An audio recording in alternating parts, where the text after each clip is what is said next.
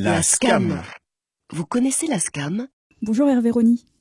Bonjour. La SCAM. Alors, vous êtes directeur général de la SCAM. C'est la société civile Des auteurs multimédia.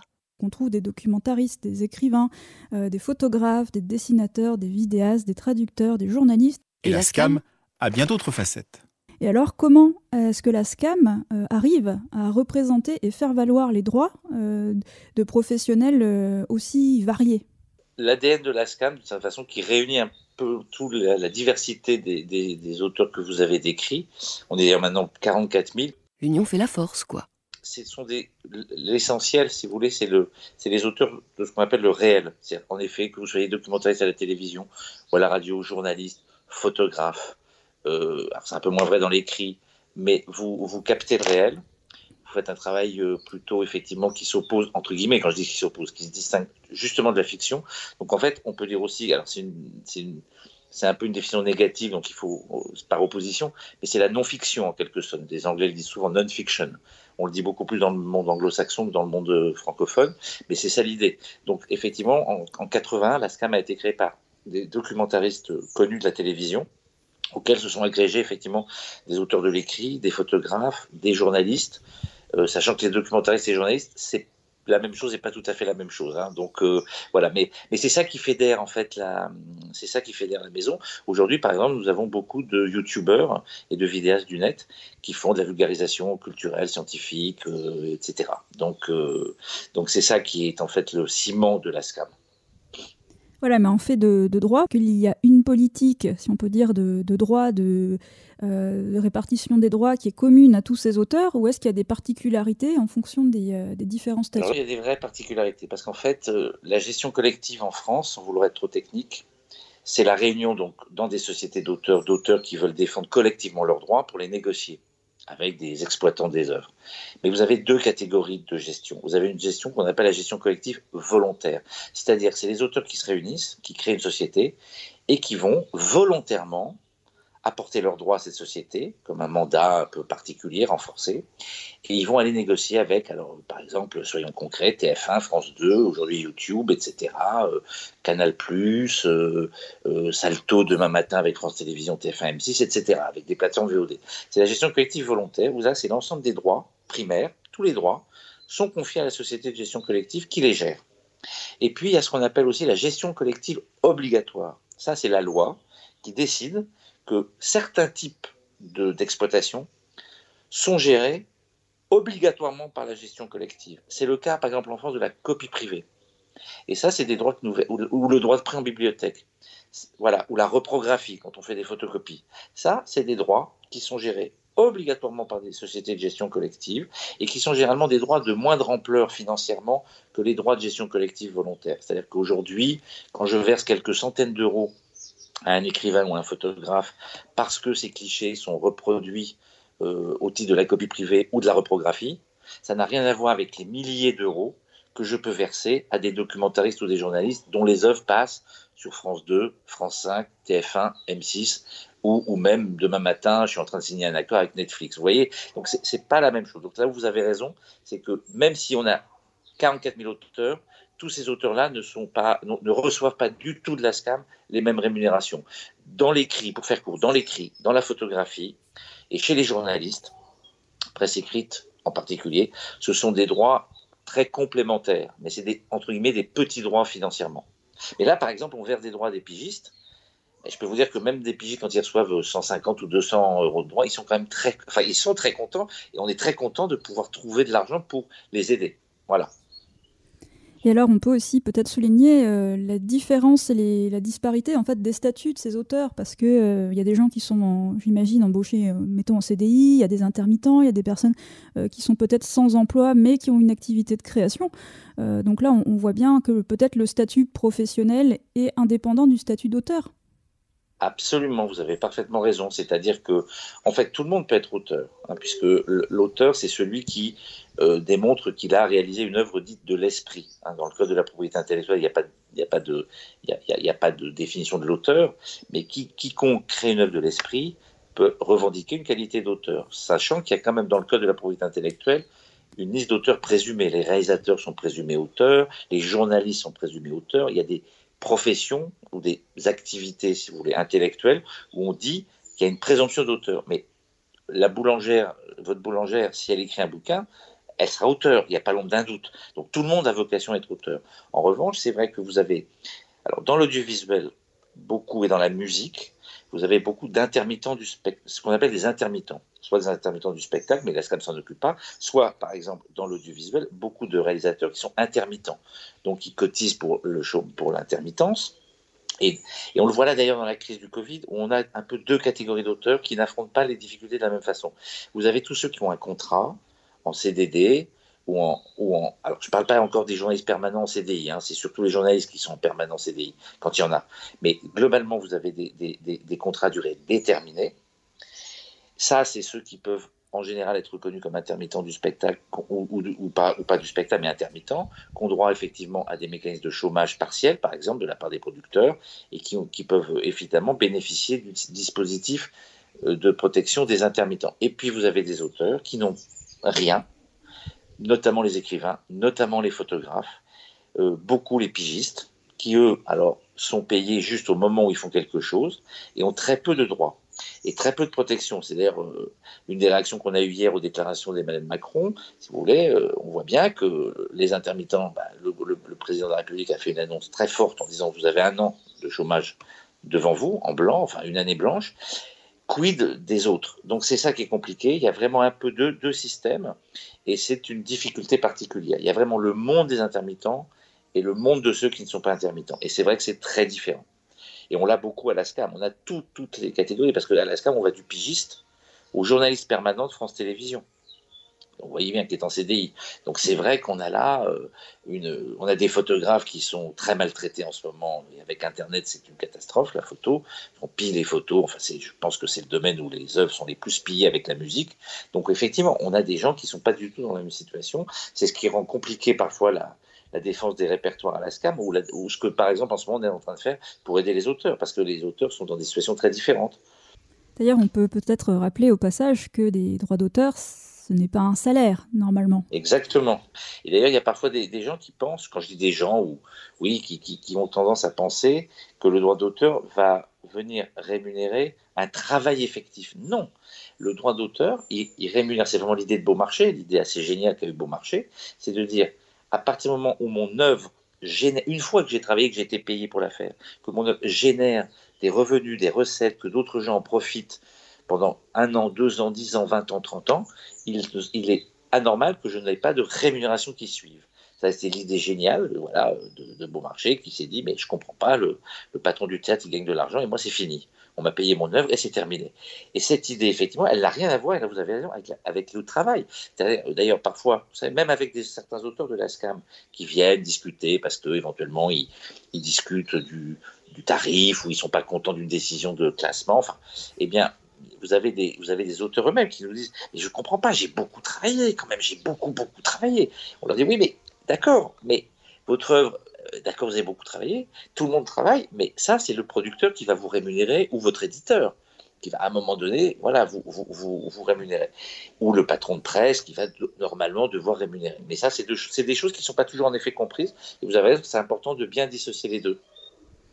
Mais même du côté employeur, hein, parce que malheureusement, je pense justement euh, du côté des journalistes, ça arrive qu'on propose un travail euh, en faisant valoir vous serez payé en droit d'auteur. Mais non. Oui, oui, oui, oui, je sais. Et vous avez beaucoup à la SCAP d'auteurs qui ont, on, on, qu'on veut pas, enfin, des producteurs ou des, des éditeurs ou des, qui ne veulent pas payer beaucoup un auteur au motif qu'ils vont avoir des droits SCAM. Et ça, c'est très pervers. C'est une attitude extrêmement perverse. Ça se fait aussi dans la radio. Enfin, on a des exemples multiples et auxquels il est difficile de résister, sachant que beaucoup de diffuseurs ou d'exploitants des œuvres sache, savent à peu près combien l'auteur va toucher de la scam, et donc c'est très pervers. Mais c'est très, on lutte contre ça, on lutte contre ça. C'est pour ça aussi qu'on donne des conseils juridiques aux auteurs. C'est que la scam, c'est une société qui perçoit et qui répartit des droits, mais on a aussi tout un accompagnement à la fois juridique, social, fiscal des auteurs pour essayer de les aider, sachant que c'est toujours très compliqué euh, pour un auteur de s'y retrouver. Euh, surtout un auteur qui fait plusieurs choses, parce qu'il peut se retrouver dans des situations différentes. Il y a aussi la question de l'auto-entrepreneuriat qui, est très, qui est très dangereuse. qui est beaucoup pratiqué chez les journalistes. Je ne vous, je ne vous rémunère pas si vous ne mettez pas en auto-entrepreneur. Or, les auto-entrepreneurs, il, il, y a une contradiction entre être auto-entrepreneur et toucher des droits d'auteur. Donc là aussi, la question d'auto-entrepreneur, c'est une question dont on est en train de se saisir en ce moment, parce qu'elle pose effectivement un certain nombre de problèmes. Elle est très pratiquée euh, dans certaines professions. Moins dans l'audiovisuel, mais pas mal chez les journalistes, pas mal dans la photo. Et alors, c'est bien d'être auto-entrepreneur parfois, ça n'empêche pas, mais c'est pas la même chose. On peut, voilà, il faut, on peut être auto-entrepreneur. Véronique, qui peut prétendre vivre, vivre de ses droits d'auteur? Qui gagne suffisamment de droits d'auteur pour, euh, pour en vivre? Alors, on n'a pas, j'ai pas de chiffres euh, parfaits. Ce que je peux vous dire, c'est qu'on a à peu près, euh, quand on voit les, droits versés à la, à la, SCAM, il suffit d'aller voir les rapports d'activité annuels, on a 80% des auteurs qui touchent à peu près moins de 5000 euros de droits. Alors, attention, parce que ils ne touchent pas, en effet, que des droits d'auteur de la SCAM. Vous avez pas mal, nous on a des tas de, on a une diversité extraordinaire d'auteurs. Il y a des revenus accessoires, il y a des, il y a des gens qui font de l'enseignement, etc. Il y a des gens qui ont plusieurs activités. D'ailleurs, souvent quand vous êtes auteur, vous avez plusieurs activités. Ceux qui s'en sortent le mieux, d'ailleurs, je vais vous le dire très sincèrement, c'est plutôt les, journalistes grands reporters de télévision qui font assez fréquemment des reportages, je pense, euh, ou des grands reportages, je pense à, des, journalistes qui travaillent pour 7 à 8, pour envoyer spécial, pour complément d'enquête, etc. Parce que, si vous voulez, ceux qui arrivent à gagner à peu près leur vie dans notre secteur, hein, je parle pas, évidemment, je parle pour le secteur de la SCAM, c'est ceux qui font assez régulièrement des œuvres audiovisuelles. Et les documentaristes arrivent un peu moins souvent à en faire que des journalistes qui sont rattachés souvent à un magazine de télévision. Ceux-là s'en sortent plutôt bien. Mais les documentaristes eux-mêmes, il faut se rendre compte que des documentaristes qui passent six mois, neuf mois, voire un an à faire un documentaire, eh bien, certes, sur France 2 ou sur France 3 ou France 5, c'est relativement bien rémunéré, mais, mais c'est vrai que globalement, c'est difficile. Pour bien vivre en étant documentariste, c'est extrêmement compliqué. Donc, euh, d'autant que les, les, les principales chaînes de documentaires, France 5 ou Arte, sont des chaînes. Comme nous, il faut comprendre qu'on on, on, prend un pourcentage sur un chiffre d'affaires. Donc, Arte, par exemple, n'a pas un gros chiffre d'affaires. Du coup, nous, du coup, la, rémunération qu'Arte nous verse, elle est relativement limitée. Or, avec cet argent, on doit rémunérer les plus grands documentaristes et ceux qui font vraiment des documentaires unitaires. Donc, vous voyez, il y a une espèce presque de contradiction entre le fait qu'on travaille, les, documentaristes qui travaillent, travaillent beaucoup sur des chaînes qui elles-mêmes ne, ne, ne, ne, gagnent pas beaucoup d'argent. Quand vous faites un documentaire d'une heure sur Paris Première euh, ou sur LCP Public Sénat, vous ne gagnez pas beaucoup d'argent. Or, vous avez quand même travaillé très longtemps. Donc, c'est un métier difficile. Et il n'y a pas, en effet, par rapport à moi, j'ai travaillé dans la musique, vous n'avez pas le côté jackpot du, du show business ou de la musique. De temps en temps, dans la musique, ce qui peut être assez extraordinaire, c'est que de temps en temps, vous, vous éditez une chanson, vous, vous, avez un titre qui cartonne. Et là, d'un seul coup, euh, alors c'est pareil pour très peu de gens, mais vous, vous pouvez gagner beaucoup d'argent dans la musique.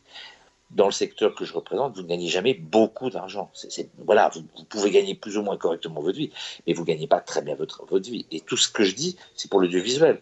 Évidemment, pour la photo, pour l'écrit, euh, les journalistes pigistes, vous connaissez peut-être, etc. C'est beaucoup, beaucoup, beaucoup plus difficile beaucoup plus difficile. Mais, ça, c'est le problème de, notre répertoire aussi. C'est un répertoire souvent qui, est, a une audience très diversifiée dans le public, mais qui effectivement n'a pas comme la, fiction ou la musique d'un seul coup euh, une popularité énorme. Euh, D'ailleurs, quelqu'un l'avait dit à France Télévisions, c'était Dana Astier qui était à l'époque euh, la responsable des documentaires de France 3, je crois. Elle disait que en fait, quand on regarde, le documentaire fonctionne bien à la télévision, mais par une addition d'audience euh, morcelée, à la différence de la fiction. Et donc, c'est vrai que du coup, on n'est pas dans un secteur où, d'un seul coup, vous avez des phénomènes financiers, budgétaires, économiques puissants. Voilà, et ça, c'est compliqué. C'est pour ça que c'est un métier compliqué et difficile. Alors, mise en place d'aides exceptionnelles, 1 million d'euros, trois fonds d'aide différents mais cumulables. Et, et, voilà, donc une possible avance des droits. Alors, euh, Hervé Rony, avant de détailler en fait euh, ces aides, est-ce que vous voulez nous dire quels constats ont, ont, entraîné la mise en place de ces aides exceptionnelles de la SCAM? Alors, ce constat, c'est qu'on a très vite euh, compris que l'arrêt de l'activité dans l'ensemble de nos répertoires était évidemment cruel pour les, pour les professionnels. Alors, c'est pas tout à fait comme dans le spectacle vivant, où souvent tout s'est arrêté du jour au lendemain. Et si vous voulez, quand vous annulez le printemps de Bourges, c'est fini. Voilà, le printemps de Bourges. Voilà. Donc là, on a beaucoup à faire. Je parle de l'audiovisuel, hein, parce que encore une fois, il y a beaucoup de répertoire à l'ASCAM. Mais je parle au moins d'audiovisuel. Dans l'audiovisuel, vous avez un arrêt de l'activité avec une difficulté, c'est ça peut être du report ou de l'annulation. Voilà. Et donc le problème que nous avons, c'est que c'est une crise qui, n'arrive pas de, la, de manière aussi brutale que dans le spectacle vivant. Mais pour autant, vous avez euh, d'ailleurs, le président de la République l'a reconnu d'une certaine façon, puisqu'il a bien vu, il a bien dit, il faut au moins une année devant nous pour euh, soutenir les professionnels. Mais ce qu'on voit, même s'il pensait beaucoup au spectacle vivant, c'est qu'on voit bien que la crise, elle, va, durer dans le temps, parce que beaucoup de films ne vont pas être faits, même s'ils ont été reportés, ça se trouve, ils ne seront pas faits. Il y a un problème à la rentrée aussi de films qui vont se. Il va y avoir des films qui vont avoir mis énormément de temps pour la post-production, même s'ils ont été tournés par exemple, ou alors il faut finir le tournage, ou la post-production, ou le montage, tout ça va prendre énormément de temps. Ce temps, on va retrouver à la rentrée une difficulté pour les chaînes de télévision de mettre à l'antenne des œuvres qui n'auront pas été terminées ou qui n'auront même pas été tournées. Et donc, vous avez un processus de ralentissement de l'activité qui fait que c'est pour ça que c'est très important qu'il y ait le chômage partiel, c'est pour ça qu'il est très important qu'il y ait des aides, non pas parce que forcément on va perdre tous ses revenus, mais parce qu'à un moment donné, on n'a plus de revenus. Voilà. Ça ne veut pas dire effectivement qu'en 2021, par exemple, les choses vont progressivement rentrer dans l'ordre et que des films qui n'auront pas été tournés le seront, que des films qui n'auront été pas post-produits vont l'être, etc. Donc on va avoir, si vous voulez, une espèce de, comment dirais-je, de, de fil d'attente pour que les choses reviennent à leur, à leur équilibre normal. Mais c'est vrai qu'en attendant, quand vous ne travaillez pas, vous ne travaillez pas et vous n'avez pas de revenus. Donc c'est ça. Alors il y a des situations différentes, par exemple chez des écrivains qui n'ont pas du tout de contrat alors qu'ils pensaient signer un contrat, ou avoir un bouquin qui sortait qui ne sort pas. Donc là, les éditeurs, elles, peuvent verser des droits. Mais c'est pour ça que nous, on fait, par exemple, vous l'avez dit, des avances de droits déjà. Quand on sait qu'il y a des auteurs de l'ESCAM qui ont des droits à percevoir, bah, on, avance le rythme des répartitions et on leur verse plus tôt. Ceci étant, attention, parce que si on le verse maintenant, on ne va pas en verser une deuxième une deuxième salve au mois de décembre. Donc voilà, aux auteurs de, bien analyser leur. S'ils ont un peu d'épargne, ils n'ont peut-être pas intérêt. Il faut peut-être mieux qu'ils prennent un peu leur épargne et qu'ils attendent la fin de l'année. Mais ça, à chacun de faire ce qu'on peut. Mais cette, crise, elle est, violente en ce sens qu'elle elle, arrive moins brutalement que dans le spectacle vivant, mais elle va elle va progressivement euh, diminuer les revenus que les auteurs attendaient, non pas seulement en mars, avril, mai, parce que là on a, le nez sur le guidon, mais évidemment tout au long de l'année et probablement au début de l'année prochaine.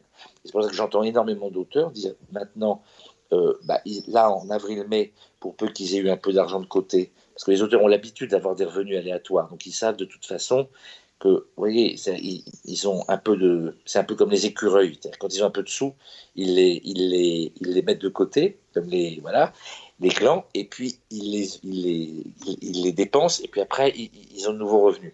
Mais on voit bien que la crise va durer, et c'est ça qui est dramatique. Voilà, c'est que la crise dure, et que manifestement on en a pour un an. Donc c'est pour ça qu'on a pris la décision à la SCAM pour le, pour au moins jusqu'au 31 décembre, hein, dégager un million d'euros. Et on sait qu'en fait, on va avoir des aides au moins autant aujourd'hui à délivrer que dans les mois qui viennent. On n'a aucune illusion, c'est pas juste en ce moment que les aides sont utiles, elles vont l'être pendant un long, un long laps de temps. D'où la nécessité de dégager beaucoup d'argent. Donc aujourd'hui, pour donner une idée, on a plusieurs dizaines de dossiers traités euh, euh, qui arrivent sur notre bureau. On en traite à peu près euh, entre les différents fonds, mais j'y reviendrai. On a à peu près une trentaine, une quarantaine par semaine ça paraît pas énorme, mais très très vite, euh, ça fait des centaines d'auteurs et ça va, à mon avis, se augmenter, puisque là, on voit que ça augmente. C'est-à-dire très curieusement, au tout début de la crise, on avait peu de demandes, peu de demandes, parce que les gens étaient soit un peu tétanisés et, n'avaient pas encore compris comment il fallait déposer des demandes, parce que c'est vrai que c'est jamais évident, il y a un peu de paperasse, donc ça c'est bon, c'est pénible. Et puis parce que, ce que je vous dis, ils ne savaient pas si la crise allait durer. Mais le fait que la crise dure, la crée à la fois de la peur, de l'anxiété, et effectivement une perte de revenus euh, à, moyen terme. Donc c'est ça. Et il y a trois fonds, comme vous l'avez expliqué, parce que comme on a beaucoup de répertoires et qu'en plus on n'a pas exactement les mêmes objectifs dans ces fonds, ces trois fonds en effet se complètent. Le fonds auquel nous, nous la SCAM, nous tenons beaucoup, c'est le fonds sur les 1 million d'euros, c'est 850 000 euros qui sont vraiment de l'aide sociale. Pourquoi? Parce que vous pouvez avoir une perte de revenus, mais, mais ce n'est pas la même chose d'avoir une perte de revenus quand vous avez 50 000 euros de revenus imposables et quand vous avez une perte de revenus et que vous avez 10 000 euros de revenus imposables, un enfant malade et euh, votre vieille maman que vous hébergez à la maison. Enfin, il y a des situations qui sont évidemment plus ou moins difficiles.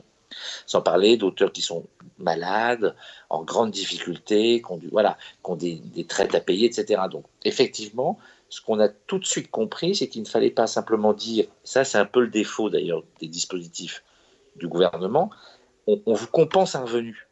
Oui, c'est bien de compenser un revenu, c'est très important, bien sûr, mais parfois ça ne suffit pas. Parce que quand vous compensez le revenu d'un commerçant, vous avez un, je dis n'importe quoi, parce que je ne connais pas bien, mais on va dire, on va, on va, on va prendre un coiffeur, il perd, chaque, il l'équivalent de 3 000 euros sur le mois de mars. Vous lui compensez 3 000 euros, on, est pile poil. Vous voyez, il, il sait qu'il faisait 3 000 euros, il fait 3 000 euros. Un auteur, c'est très aléatoire. Il y a des bonnes et des mauvaises années. Et donc, c'est excessivement compliqué de tenir compte d'une simple perte de revenus. C'est ce que le gouvernement a un peu de mal à comprendre. Et, surtout quand on n'est pas intermittent. On en revient à ce qu'on disait tout à l'heure. Du coup, c'est très important et on le voit dans les dossiers qu'on reçoit. On reçoit des dossiers de gens qui non seulement perdent de revenus, mais que, le dispositif public ne comble pas parce que par ailleurs, ils sont en tension budgétaire très forte. Et un auteur est structurellement en, en, en tension parce que, comme je vous le disais, il y a 80% des auteurs de la SCAM qui gagnent mal leur vie. Enfin voilà, il faut le dire comme ça. Il y en a que 20 000 à peu près, enfin oui, il y en a 20% qui vivent à peu près correctement. Quand je dis correctement, c'est comme un, salarié lambda qui a des, des, revenus réguliers, qui peut vraiment, bon, à peu près en vivre.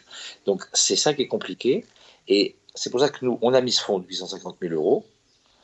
Et on a deux fonds auxquels on participe, mais qui sont plus limités dans leur objectif, puisque c'est simplement de compenser un revenu c'est le fonds CNL SGDL, c'est un fonds pour les écrivains, où là on verse dans la limite de 1500 euros une compensation de revenus, et c'est le fonds CNC que nous gérons pour le compte du CNC, où là c'est le même dispositif, mais pour des auteurs audiovisuels, dans la limite de 1500 euros.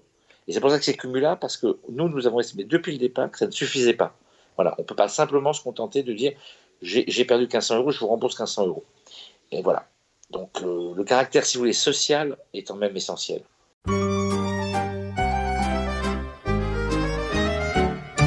Mais qu'est-ce qui, qu'est-ce qui nous fabrique avec leurs acédiques? Il paraît qu'ils sont pas contents, mais qu'est-ce qui leur prend? Je les rencontre rue Bergère. Y en a qui exagèrent. Sur le trottoir, j'en vois qui pleurent. J'ai pas mes heures ils bossent une heure, ça en fait douze. Qui s'étonne pas qu'on les jalouse. Qu'ils soient chômeurs, moi ça me résiste. Ils sont artistes. C'était les intermittents, les intermittents, les interminables. Tout le temps comme des clignotants, un côté brillant, un côté minable. J'aurais pas cru que de faire le con, ça soit un métier pour de bon. Qu'est-ce qui, nous trafique avec leurs acédiques Paraît même qu'il y en a qui trichent en remplissant leurs fiches.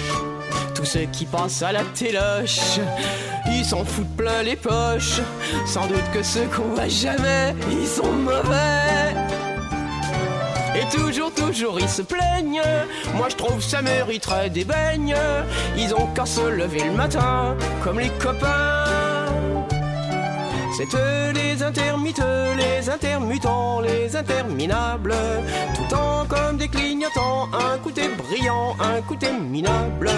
J'aurais pas cru que de faire la fête, ça vous donnait des points de retraite.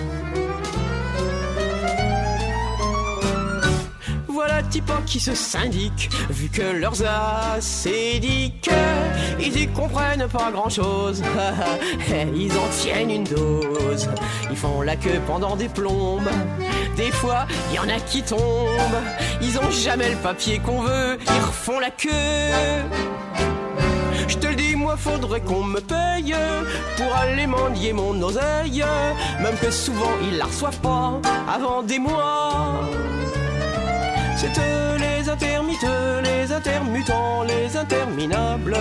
Tout le temps comme des clignotants, un côté brillant, un côté minable. Faut croire que les coups de pied au cul, c'est remboursé par la Sécu. Qu'est-ce qui, nous panique avec leurs acédiques Voilà qui se mettent à faire la grève. Non, alors là, je rêve. Suppose que tous ils abandonnent. Ça dérangerait personne. Il y aurait que des jeux à la télé, ça serait le pied. Remarque, ils se laissent pas abattre. Ils s'en vont jouer dans des théâtres. Je vois vraiment pas qui c'est qui ira payer pour ça. C'est eux les intermittents, les intermittents, les interminables. Tout le temps comme des clignotants, un côté brillant, un côté minable. Je parie que tordus comme ils sont, ils vont même en faire des chansons. C'est eux les intermittents, les intermittents, les interminables. Tout le temps comme des clignotants, un côté brillant, un côté minable. Alors,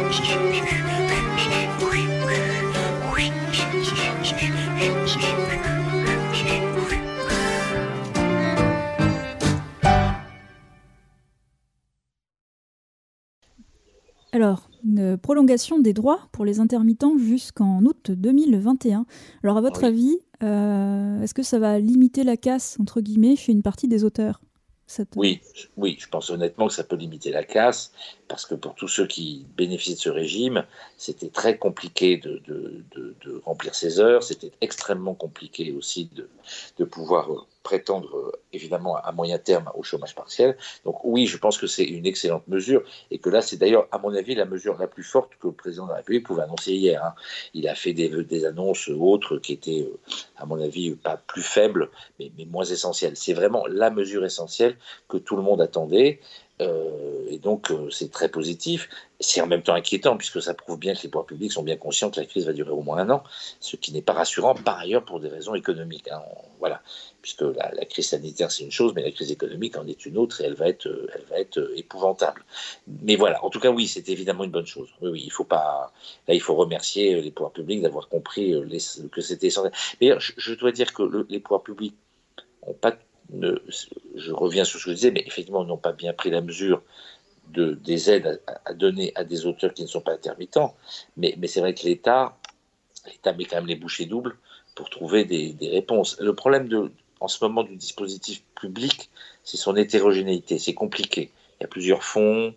Euh, cela on n'en parle pas, mais il y a un fonds audience Netflix. euh, J'ai vu qu'il y avait un autre fonds euh, audience France Télévisions.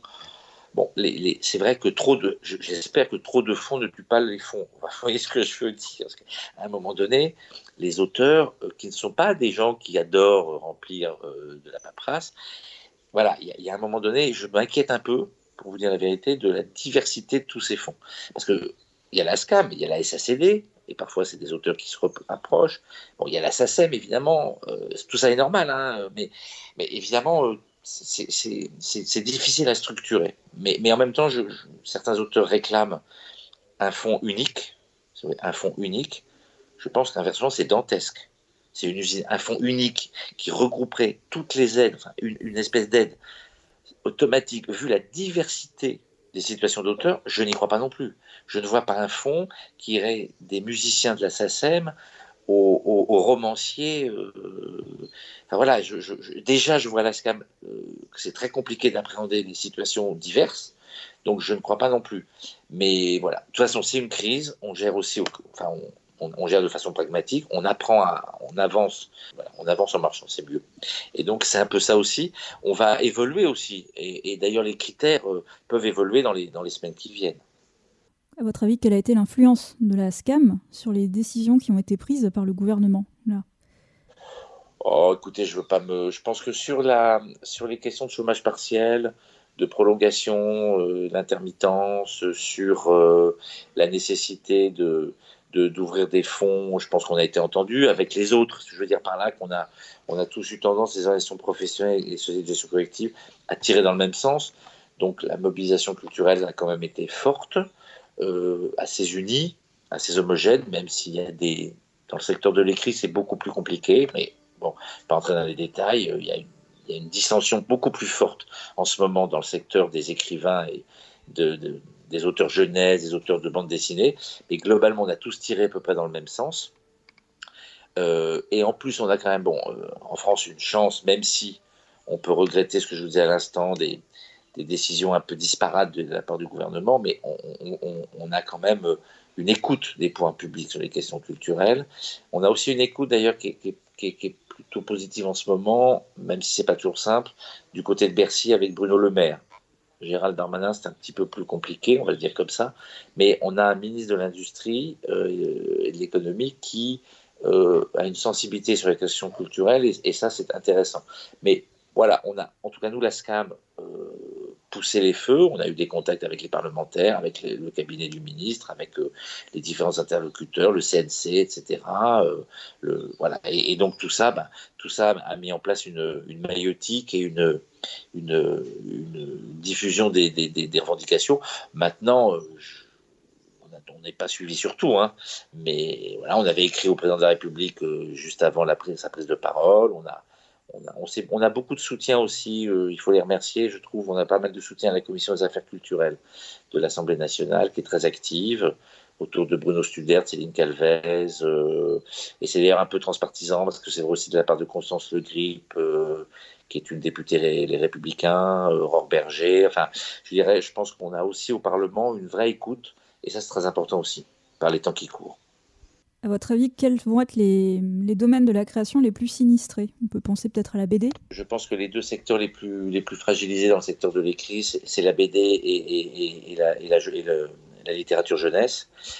Euh, alors, vous avez raison, il y a dans la bande dessinée depuis longtemps, euh, c'est d'ailleurs un débat que moi j'ai pas trop abordé à la SCAB, mais qui est celui de la surproduction d'une certaine façon. C'est un, un, mot euh, très délicat, mais Vincent Montagne, le président du 5 de l'édition, qui est par ailleurs le patron de Média Participation et qui a dans son groupe de très grandes marques d'édition de, de bande dessinée, euh, en parle. Donc c'est vrai qu'aujourd'hui il y a une tension particulière dans le monde de la BD et qu'effectivement euh, il y, a des tensions partout. Mais il y a des tensions dans le monde du livre d'une façon générale puisque je ne sais pas si on peut parler de surproduction, mais il y a de plus en plus d'ouvrages qui sortent et qui sont et il y a de moins en moins de ventes en fait. Les ventes stagnent.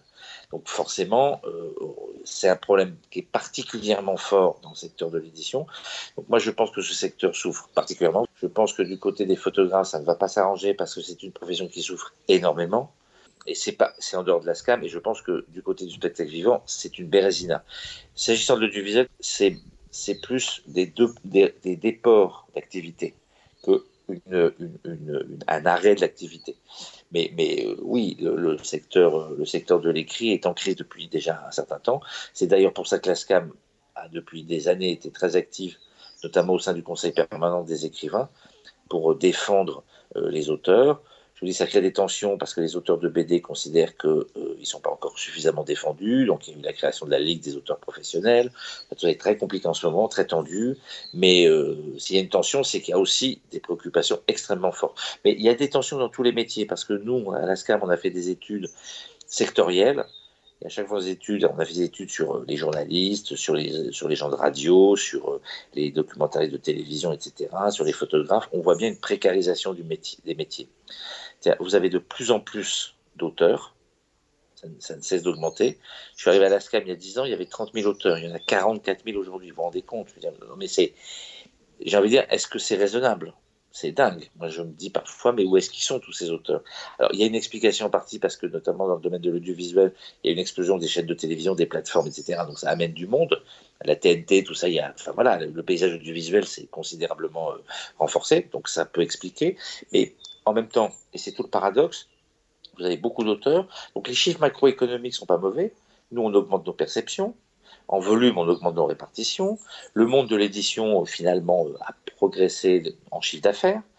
Euh, donc, il y a la, presse, bon, la presse beaucoup moins. La presse, notamment écrite, est en crise depuis 30 ans. Hein, ça fait pas 10 ans, ça fait 30 ans qu'elle est en crise. Donc, mais on a des chiffres macroéconomiques dans, le domaine culturel des médias qui ne sont pas du tout catastrophiques. On a plutôt bien résisté à la crise de 2008-2009 par rapport à d'autres secteurs euh, économiques.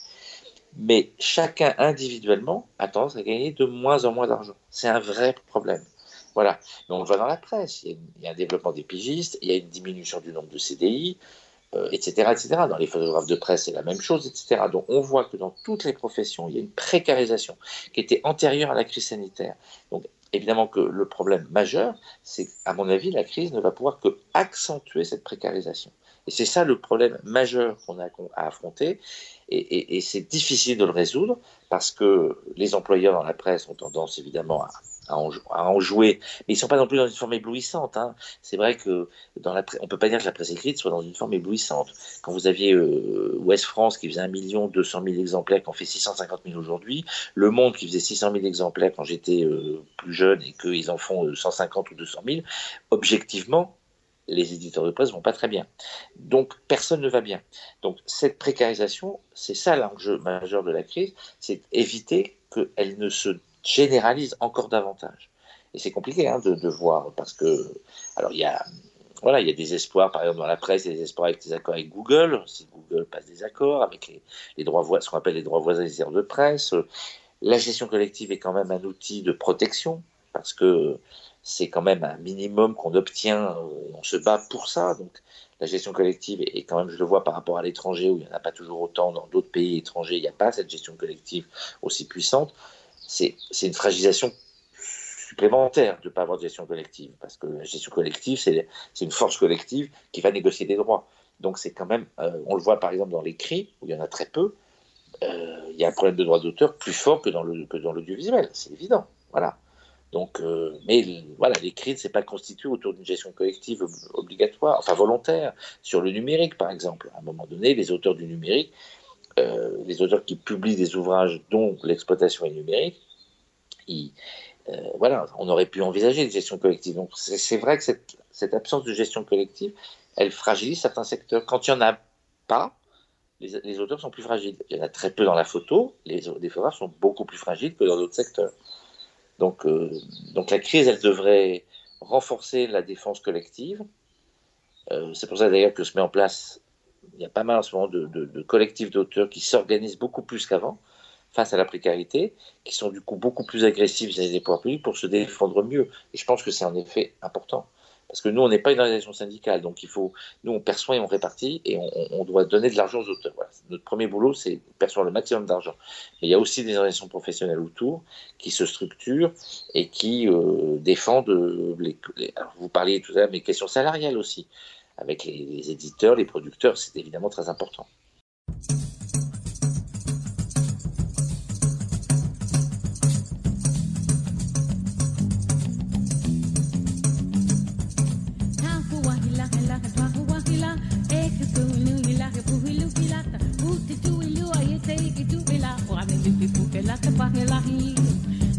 wahila kitaku wahila kila e kudei na hi filu kila butu tu ilu ahite hu no di buti buti buali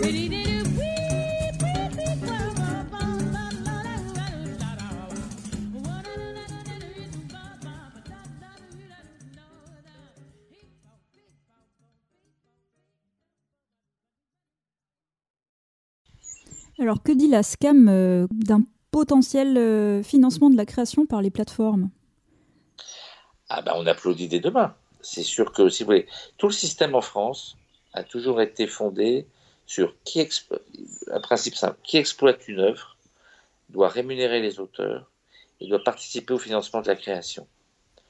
D'où les taxes du CNC au cinéma, les taxes du CNC à la télévision, d'où le, Centre national du livre, d'où le Centre national de la musique, le CNM, etc. C'est des mécanismes de taxes payés par le public, mais pas que. C'est payé à la fois par le public, mais aussi par les professionnels qui exploitent des œuvres, par les exploitants. C'est un système très vertueux. Et donc, évidemment, il est absolument logique et ce qui est bien, c'est que l'Europe l'ait accepté avec la directive euh, sur les services de médias audiovisuels SMA, c'est qu'effectivement, quiconque exploite une œuvre, donc les plateformes évidemment, mais demain les réseaux sociaux, Facebook, il y a des œuvres qui sont exploitées sur Facebook, même si voilà, quiconque met à disposition du public une œuvre finance la création. Donc évidemment, c'est une excellente chose. Donc, moi, ce que je regrette, euh, c'est qu'on a beaucoup dit, vous savez, euh, au moment de la directive européenne sur le SMA, sur les services de médias audiovisuels l'année dernière. Formidable victoire européenne, les Européens ont obtenu que 30% des œuvres européennes. Mais enfin, 30%, on marche sur la tête. 30%, mais c'est très faible. Imaginez aux États-Unis les gens qui se diraient Ah, formidable, on obtient 30% d'œuvres américaines sur les plateformes. Mais, mais l'Europe est d'une faiblesse épouvantable le 30% d'œuvres européennes qu'on va être obligé de financer Netflix, notamment Disney, Amazon, il y a, je ne vais pas faire les anciens combattants, mais je vais quand même le faire, c'est pas grave. En 1989, quand on a mis en place la directive Télévision sans frontières, qui a été le. C'est très important, la directive Télévision sans frontières, parce que c'est elle qui a, qui a posé le principe de quota. On était à 50% d'œuvres d'expression originale européenne en 30 ans, on a réussi ce tour de force de passer à 30. Et on est passé à 30 à cause d'un lobbying de dingue de la France et d'un certain nombre de commissaires européens. Un travail, mais vous ne pouvez pas imaginer, de dingue dans un certain nombre de pays qui voulaient rester à 20%. Voilà. Donc, vous, donc aujourd'hui, oui, c'est formidable. Mais moi, j'aurais aimé que ce soit 50%. Voilà. Bon, voilà. Mais en tout cas, on a 30% et c'est une bonne chose. Alors, 30% en même temps, c'est un minimum européen on peut envisager que les, autres, les États membres mettent plus. Hein. Enfin, on verra. Moi, j'y crois pas. Mais en tout cas, c'est 30. Mais c'est évidemment essentiel. D'ailleurs, sur Netflix, moi, je suis pas d'ailleurs. Inversement, je, je, je, trouve que souvent, il y a une espèce de mode, euh, une posture qui consiste à dénoncer euh, ces méchantes plateformes américaines euh, qui sont pas propres, qui sont sales, qui font pas. Bref. Sauf qu'on l'a pas fait. Donc la, la nature a horreur Si Netflix, Disney, Amazon sont là, c'est bien parce qu'on n'a pas été foutu de le faire, parce qu'on n'a pas été capable de créer ces, plateformes. Donc en même temps, Netflix fait un travail qui est plutôt de qualité. Moi, je suis comme d'autres, je suis abonné. Voilà, c'est un peu toujours, euh, c'est du Netflix, mais je veux dire que euh, autant à ce moment-là, puisque Netflix existe, qu'il donne la possibilité à des auteurs français de faire, un, ou européen d'ailleurs, un travail intéressant. Parce que ce qui est intéressant d'ailleurs sur Netflix, si vous, vous, allez voir de temps en temps, c'est l'intérêt de voir des œuvres européennes. Il y a beaucoup d'œuvres européennes sur Netflix. C'est-à-dire c'est pas seulement une plateforme un peu caricaturale où il y aurait euh, des œuvres américaines à, à volo. Vous avez aujourd'hui une production européenne, que ce soit en documentaire et en fiction, de qualité, et ça c'est intéressant. Donc le paradoxe, c'est que c'est un opérateur américain qui est en train de faire la promotion des œuvres européennes. Moi, ce que je trouve dommage dans notre secteur, c'est l'absence de recherche, ce qu'on appelle l'absence de recherche et de développement dans le secteur audiovisuel, dans le secteur des médias. Vous remarquerez, il y a très peu de recherche et de développement. On attend toujours que les États-Unis débarquent pour se dire Ah, ben dites donc, comment ça se fait qu'ils débarquent Ça a été la même chose dans la musique il y a 20 ans avec iTunes. Moi, j'ai travaillé dans le secteur de la musique. Virgin, la FNAC, patauger pour essayer de mettre en place des, des, systèmes de téléchargement efficaces. iTunes est arrivé, deux clics et c'était fait. Donc cette, cette efficacité euh, numérique en fait, d'ergonomie aussi, d'ergonomie que les Américains ont eu, on n'a jamais été capable de le faire. Donc critiquons, on peut critiquer les, opérateurs américains, mais une fois, reconnaissons que c'est parce qu'on n'a pas fait notre boulot, et une fois qu'ils sont là, il faut les réguler. Voilà. Et en revanche, je suis assez optimiste à moyen terme parce que je m'aperçois que quand on les régule, quand on les oblige à accepter une réglementation forte, ils le font parce qu'ils ne peuvent pas faire autrement. Les grands groupes ne peuvent pas se permettre de ne pas respecter les lois en vigueur. On le voit par exemple avec Facebook. Facebook, et dans la directive droit d'auteur, il y a un texte très important, c'est l'article 17, qui oblige les plateformes à négocier avec euh, les auteurs et les ayants droit.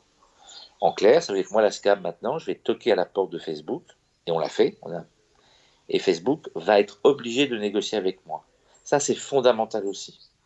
Donc, si effectivement on a des plateformes étrangères, mais qui, un, financent la création, deux, génèrent des rémunérations pour les auteurs, bon, on pourra toujours regretter qu'ils soient américains, mais au moins on aura un écosystème correct et, comme disent les Anglais, faire. Voilà. Donc, euh, et c'est ça qui est essentiel. D'ailleurs, puisque vous parlez de, Facebook, euh, dans le confinement, il y a eu quand même beaucoup d'événements, de concerts gratuits sur Facebook. Est-ce que cette idée de la gratuité, euh, est-ce que c'est pas dangereux pour les artistes de, de demander après être payés pour jouer? Si, si. Je me rappelle d'ailleurs de Christine Albanel, ministre de la Culture, le président de la République lui avait demandé d'organiser la gratuité des musées. Et, pendant ce temps-là, elle se battait pour obliger, les, notamment en matière de musique, à ce que tout le monde euh, paye la musique et ne la télécharge pas gratuitement euh, sur des moteurs de recherche euh, pirates. Mais non, mais le problème est celui-là. C'est le même problème. C'est-à-dire qu'effectivement, c'est tout le problème. En fait, c'est tout le problème de l'appréhension qu'on a de la culture. C'est un problème de fond. C'est-à-dire que vous avez une partie de la population, une partie même d'un certain nombre d'intellectuels, de gens qui ont un avis, qui considère que pour une part, la culture est un bien commun qui doit circuler le plus librement possible. Ça se heurte à tout ce qu'on vient de dire, à la rémunération des auteurs, à la reconnaissance du travail des auteurs. Et donc, selon les moments, là c'est la crise qui le justifie, selon vous avez des mouvements qui remontent euh, qui remontent sur le devant et qui plaident pour la gratuité, qui, qui critiquent la, protection sur la durée des droits pendant plusieurs dizaines d'années après la mort de l'auteur.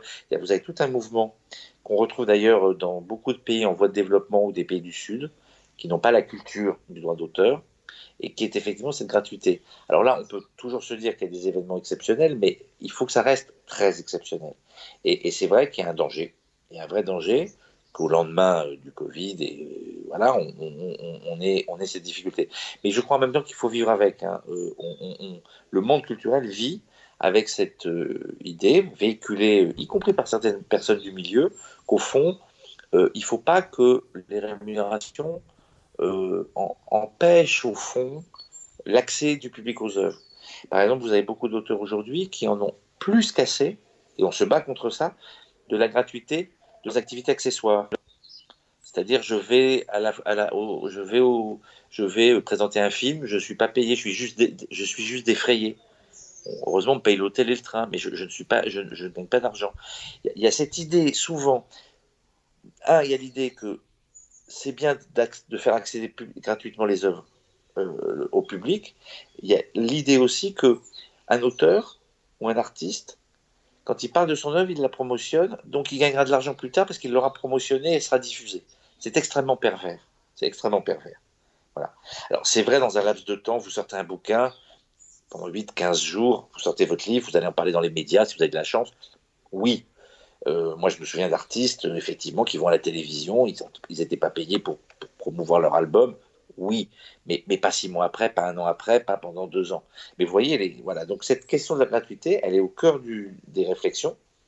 On a plutôt de la chance en France parce que là aussi, on a plutôt, euh, enfin, on a, on a un corps politique de, dirigeants politiques, que ce soit au gouvernement et quelles que soient les majorités à l'Assemblée, c'est un peu pareil, ou au Sénat, qui globalement ne suit pas cette pente. Euh, il y a eu, il y a 20 ans, un débat euh, considérable autour de la licence légale en matière de musique, où il y a des parlementaires qui ont voulu à un moment donné euh, dire euh, tout doit être, euh, c'est pas grave, c'est gratuit pour le public, en gros. mais enfin, on une licence légale et vous auriez eu accès, alors, je sais pas pour 10 euros par mois, à tout ce qui est diffusé sur Internet. C'est la quasi-gratuité. Ça s'appelait la licence globale. Et il y a eu un moment là très fort de tension entre des partisans de la quasi-gratuité et des partisans de non, on paye chaque œuvre à son prix. Voilà mais globalement, on a plutôt aujourd'hui, il, y a moins ça La polémique, elle, elle est quand même retombée. Aujourd'hui, vous avez vu, même en, en matière de musique, les gens acceptent plus facilement d'aller payer 10 heures, d'aller payer des, plateformes, d'avoir plusieurs abonnements. Donc, ce que nous, on avait dit il y a 20 ans, qui consistait à dire il faut que des mécanismes euh, de paiement à l'acte ou de paiement par le public prennent, enfin, qu'on puisse avoir du temps pour les imposer, ça fonctionne plutôt. Mais, mais cette gratuité, elle est, il faut s'en méfier en tout cas. Il faut beaucoup s'en méfier. Ah, il y a une, une, idée aussi, une proposition euh, de passer des, des commandes publiques. Voilà, le, le, gouvernement se penche sur le, la possibilité de passer des commandes publiques euh, aux artistes. C'est une bonne ou une mauvaise idée? Bon, D'abord, hein, il y a des secteurs où c'est pas du tout nouveau. Euh, tout ce qui est plastique, euh, ça se fait depuis très longtemps. Je, suis un peu dubitatif parce que euh, en soi c'est une bonne idée. Pas vous dire c'est pas c'est une bonne idée de commander des œuvres à des artistes, c'est une bonne idée. Euh, alors ça fait un peu ancien régime, ça fait un peu ça fait un peu monarchie absolutiste euh, où le roi était entouré de ses, ses artistes. Mais bon ça c'est un peu pour rire que je dis ça, mais mais plus sérieusement, je, je ne vois pas comment on commande publiquement des œuvres audiovisuels, des films, euh, des ouvrages euh, de l'écrit. Encore une fois, ça se fait dans les arts plastiques, ça se fait pour des sculpteurs, ça, c'est tout à fait classique et c'est normal. Euh, ça, ça me choque pas parce que c'est souvent pour animer en plus à l'extérieur des, des, villes. Enfin, j'avoue que je suis un tout petit peu dubitatif, pour vous dire la vérité. Je ne comprends pas très très bien ce que ça veut dire sortie des arts plastiques. Donc, euh, c'est pas une mauvaise idée mais en même temps, c'est pas ça qui va sortir les artistes de leurs difficultés au moment du Covid. Moi, ça m'a plutôt fait sourire. Voilà, je vais vous dire très honnêtement. Voilà, c'est pas, on va pas dire non au président de la République. Et s'il y a des commandes publiques, eh ben, on verra bien qui accepte de les, d'y souscrire. Mais franchement, on va pas commander publiquement des BD. Enfin, ça me, ça me fait un peu, voilà, je suis dubitatif. Je suis assez dubitatif, pour vous dire la vérité. Bon, on, on, verra bien. Tant que c'est pas des, une commande de film de propagande, ça va. Oui, non, mais je pense d'ailleurs il faut pas. Enfin, c'est pas non plus que Emmanuel Macron a dû vouloir dire. Je, je crois pas. Il est trop non, intelligent pour ça. Je pense que c'est pas exactement ce qu'il a voulu dire. Et la SCAM a bien d'autres facettes. Vous êtes aussi présidente du FER, donc vous aide aux jeunes artistes de musique actuelle. Donc il se passe quoi ouais. de ce côté-là? Ben, De ce côté-là, alors là, c'est ce que je vous disais, c'est le gel absolu de toutes les activités. Et donc nous, euh, euh, on, on, ne va même pas pouvoir organiser euh, une deuxième euh, sélection d'artistes lauréats. Donc on va maintenant il y a deux sélections offertes hein, par an et donc la première sélection euh, qui avait lieu au premier semestre on va essayer de on va, passer on va l'accompagner et on va donc leur permettre de bénéficier des aides du fer cette année on va repousser la deuxième sélection qu'on aurait dû faire en septembre et là, la difficulté, elle est majeure, puisque la vraie question qui se pose pour les artistes, c'est moins dans le disque, parce que vous pouvez enregistrer, vous allez pouvoir réenregistrer relativement rapidement. Donc je pense que la production phonographique, elle peut repartir relativement facilement. Enfin, c'est comme l'audiovisuel, il y aura un embouteillage, mais les, artistes vont pouvoir, je pense, avec en, plus, la musique beaucoup plus que l'audiovisuel est vraiment dématérialisée, et le public a très facilement accès en ligne, donc il n'y a pas de problème majeur. En revanche, du côté du spectacle vivant, il y a, l'incertitude, euh, et là on retombe sur un, point qui est, quand même assez, assez irritant, c'est l'absence totale de, de plan de déconfinement culturel encore annoncé. Donc on nous promet ça pour la fin du mois de mai. Ça, c'est très important. Pour, pour l'instant, le faire, on a gelé nos activités. Pratiquement, il ne se passe pratiquement rien. On attend euh, au moins le plan de déconfinement culturel euh, qui doit être annoncé à la fin du mois de mai.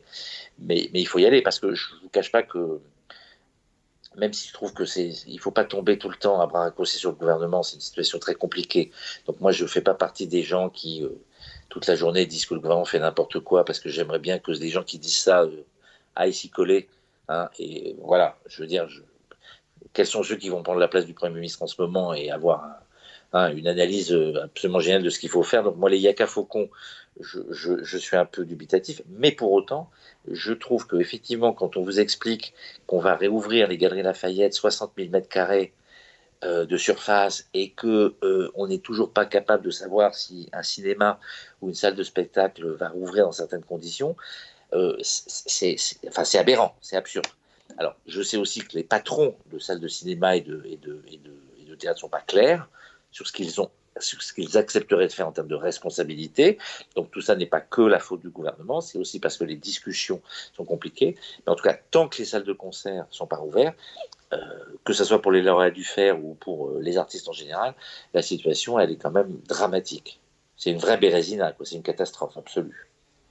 Et alors, en ces temps confinés, euh, Hervé Rony, vous écoutez quoi comme musique? C'est quoi votre dernier coup de cœur musical Ah, bah, c'est le dernier de l'herbe. Le dernier de l'herbe. D'accord. voilà, c'est celui que je viens de, de, me, de télécharger. Voilà. Légalement, bien, sûr. Très content. Je, je, suis très éclectique, mais j'aime plutôt, euh, alors pour être tout à fait honnête, euh, à part ma période techno house, quand je dirigeais Maximum, et j'ai toujours aimé la musique électro, beaucoup, beaucoup, beaucoup. Euh, et à part le rap, inversement, qui n'est pas tout à fait ma tasse de thé, même si j'ai beaucoup d'admiration pour certains rappeurs qui ont relancé l'écriture, dans les années 90-2000. Euh, trêve de plaisanterie, j'écoute des choses très diverses. C'est-à-dire que mon, voilà, j'aime bien la pop californienne, euh, un peu, je suis plutôt Beatles que Stones, on me dit toujours, mais c'est un peu facile, mais c'est pas tout à fait faux. Et je me balade et j'aime aussi la musique de chambre et le jazz et voilà, je suis très éclectique en fait, donc c'est difficile de. Mais en fait, ce qui est amusant, c'est que quand je suis, quand j'ai pris la direction du, syndicat d'édition phonographique, euh, j'étais pas du tout chanson française, à part euh, quelques artistes que j'écoutais, euh, qui n'étaient pas forcément de ma génération, pas vraiment, comme Brel ou comme Piaf. J'écoute un peu Gainsbourg ou des gens comme ça, Arthur Higelin, voilà. Et en fait, c'est parce que j'ai travaillé dans le milieu du disque que j'ai appris à aimer la chanson française. Mais je viens plutôt de la musique, de la chanson anglo-saxonne, pop rock, folk, voilà. Donc ça, c'était plutôt mon, voilà, John Best quand j'étais jeune, voilà, vous voyez, ça c'était mon truc, ou Paul, Simon Garfunkel, des gens comme des choses qui, sont, qui ont beaucoup vieilli aujourd'hui, encore que j'ai revu John Best en concert, euh, c'est encore pas mal, c'est encore pas mal, Bob Dylan, voilà. Parfait, merci beaucoup. Merci, à bientôt. Au revoir. Si on peut regarder ailleurs, pas le clash, pas les chroniqueurs, quelquefois chercher l'élégance.